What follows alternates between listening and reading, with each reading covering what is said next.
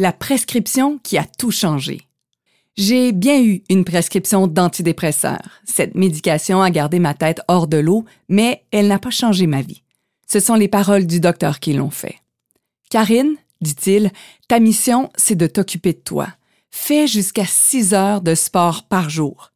Bouge, régénère-toi. Lorsque je partage cette anecdote, l'auditoire réagit toujours. Bon sang, six heures par jour, c'est beaucoup trop. J'ai juste saisi le message au-delà des mots.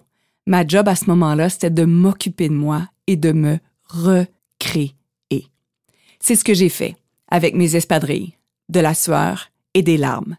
Je suis venue à bout de cette dépression. Chaque matin, je me levais et j'activais mon corps. Sans le savoir, j'activais aussi mon esprit et ma lumière. La respiration rapide me gardait dans le moment présent et faisait disparaître pendant une très courte période le nuage noir.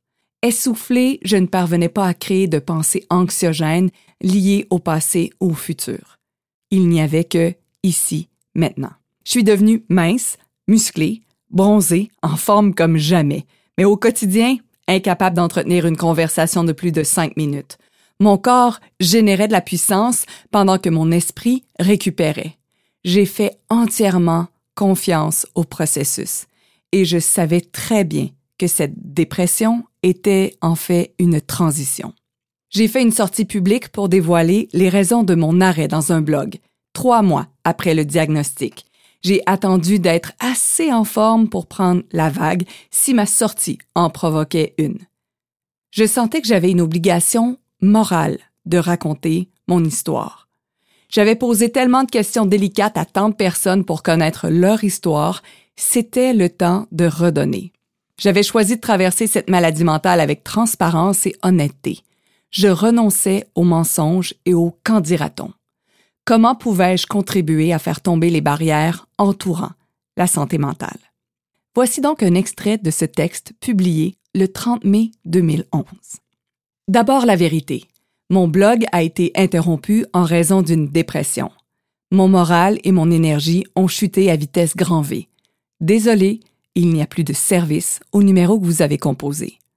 Je n'ai jamais eu honte de ce mal qui m'afflige. Je l'ai accepté dès le jour 1. Je considère la dépression comme étant une jambette de la vie. Je ne me suis pas écoutée. Ma tête et mon corps ont décidé de me passer un message clair. Merci. Message bien reçu. Le médecin de TVA a été clair. Karine, vous avez tenu le coup parce que vous avez maintenu un rythme de vie militaire avec votre horaire je vous ordonne d'augmenter vos activités sportives malgré la fatigue, les nausées, les étourdissements et tout le reste. Je l'ai écouté à la lettre. Plus je m'entraînais, plus mon sommeil gagnait en qualité. Les seuls moments de bonheur pendant ces mois de noirceur se sont vécus sur mon vélo ou mon tapis roulant. Je vivais le moment présent, écoutant ma respiration. Et je savais que ce mal qui me rongeait était passager. Un pas à la fois, un jour à la fois. Pendant ces mois de congés forcés, j'ai redécouvert des moments de plaisir. Voir mes enfants en pyjama un matin de semaine, leur faire des œufs, du pain aux bananes et des muffins au chocolat pour leur petit déjeuner. Je me suis aussi surprise à étirer les conversations sur l'oreiller avec mes garçons parce que l'horloge, mon ennemi juré, n'avait plus à me hurler que j'avais dépassé mon heure de coucher. Oui, j'ai pleuré. Beaucoup. Je n'ai pas bronché pendant des heures j'ai fixé le vide, me demandant où était la vraie moi. Mais j'ai accepté chaque moment, même les plus douloureux, sachant très bien que j'en sortirais gagnante avec de nouvelles valeurs et de nouvelles priorités clairement identifiées. Dépression, un sujet encore tabou, je ne sais pas. Je ne l'ai pas senti et ça ne m'a pas dérangé. J'ai accepté mon obstacle. Mon mari a été d'un appui phénoménal à son retour de travail, alors que j'étais gênée de lui dire que je n'avais rien fait de ma journée encore une fois, il souriait et disait Ah oui, parfait, ça va te faire du bien. Aujourd'hui, je vais mieux. J'ai encore des pertes de mémoire, des difficultés de concentration, je ne peux toujours pas lire de livres, mais je viens de terminer l'écriture de cet article de blog. Je vous avouerai que j'ai les yeux pleins d'eau et je me dis bravo. J'ai vraiment commencé ma guérison. Je suis certainement en rémission. Je retrouve ces souvenirs et ces écrits avec fierté. Je t'en fais la lecture et j'ai envie de te dire ceci. Le développement personnel ne s'apprend pas dans les livres. Il se découvre par notre propre expérience. Le cadeau a été énorme. Je suis passée de sédentaire à athlète, s'étant qualifiée pour les championnats du monde de triathlon. J'ai mis sur pied un mouvement de 35 000 femmes visant à promouvoir le sport comme puissant antidépresseur et j'ai eu le privilège de quitter LCN pour ouvrir la chaîne TVA Sport. Même si je n'avais pas de bagage d'expérience dans le domaine du hockey, du baseball ou du football, j'avais des points en commun avec mes collègues et les athlètes, soit de la résilience, de la persévérance et beaucoup de courage ce fut un dénominateur commun non négligeable.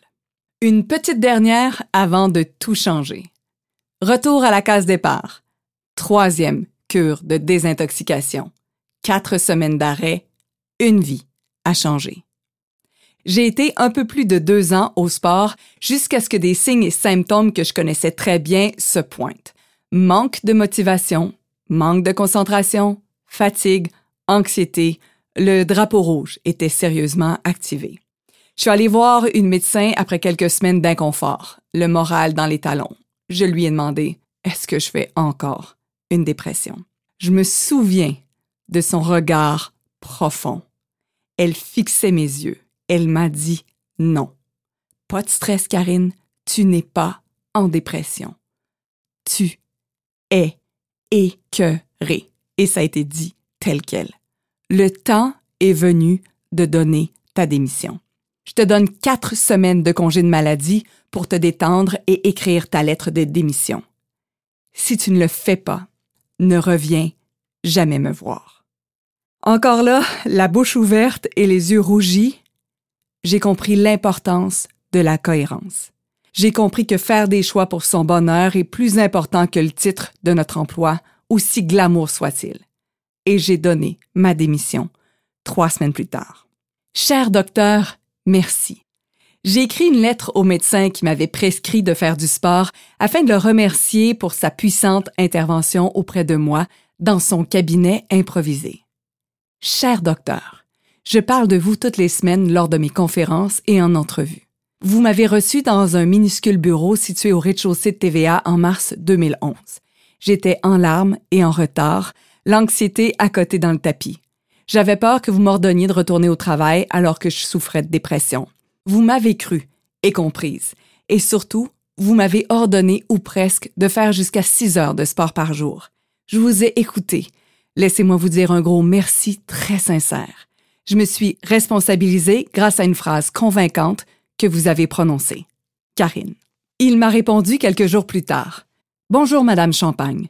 Je vous envoie toute ma gratitude d'avoir pris le temps de m'écrire. Je vous remercie. Je suis très heureux de savoir que vous avez eu le courage de vous faire confiance et de vous lancer dans le vide. Peu de gens ont votre courage. Il y a toujours du bon dans une épreuve, mais ça prend parfois beaucoup d'imagination pour trouver ce positif. Reprenons un extrait de sa réponse. Je suis très heureux de savoir que vous avez eu le courage de vous faire confiance et de vous lancer dans le vide.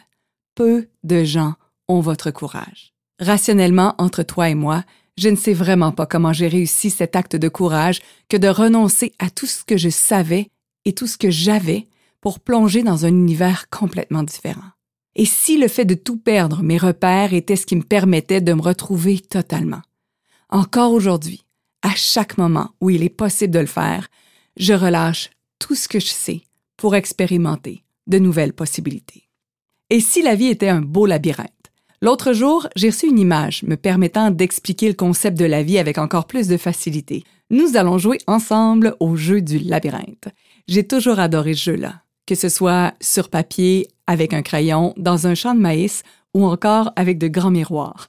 J'aime me perdre dans ces chemins remplis de détours. Est-ce que tu me vois venir? À notre naissance, il y a un magnifique labyrinthe qui nous est offert. Dans ces méandres, on retrouve nos parents, notre famille et les événements que nous avons choisis avant notre incarnation. Toutes ces occasions nous permettent d'apprendre la résilience, l'amour, le détachement, le lâcher-prise, la communication, le non-jugement, la compassion, etc. Là où ça devient encore plus intéressant, c'est que malgré le fait que quelques situations soient prédéterminées, nous avons le libre arbitre de décider de nos actions, réponses ou réactions. N'est-ce pas merveilleux de savoir que nous avons accès à ce labyrinthe pour nous amuser, nous perdre, nous retrouver, expérimenter, tourner en rond, reprendre le même chemin encore et encore, tourner en rond encore et encore, jusqu'à ce qu'on ose aller à droite ou à gauche, crazy new shit, au lieu de bifurquer vers le same old shit. La vie n'est pas toute écrite d'avance. Respire nous avons aussi quelques fenêtres de possibilités pour sortir du jeu et faire notre transition vers la lumière et arrêter l'expérience terrestre à certains moments de notre vie. Avez-vous, toi ou un membre de ta famille, déjà passé à deux doigts de mourir? Était-ce une occasion de partir? Était-ce un électrochoc terrestre afin de prendre conscience qu'il était le temps de vivre? Et si tu te rappelais avec bienveillance que la vie est un jeu, pourrais-tu t'enlever un peu de pression sur les épaules? Est-ce que tu es prête à poursuivre l'aventure?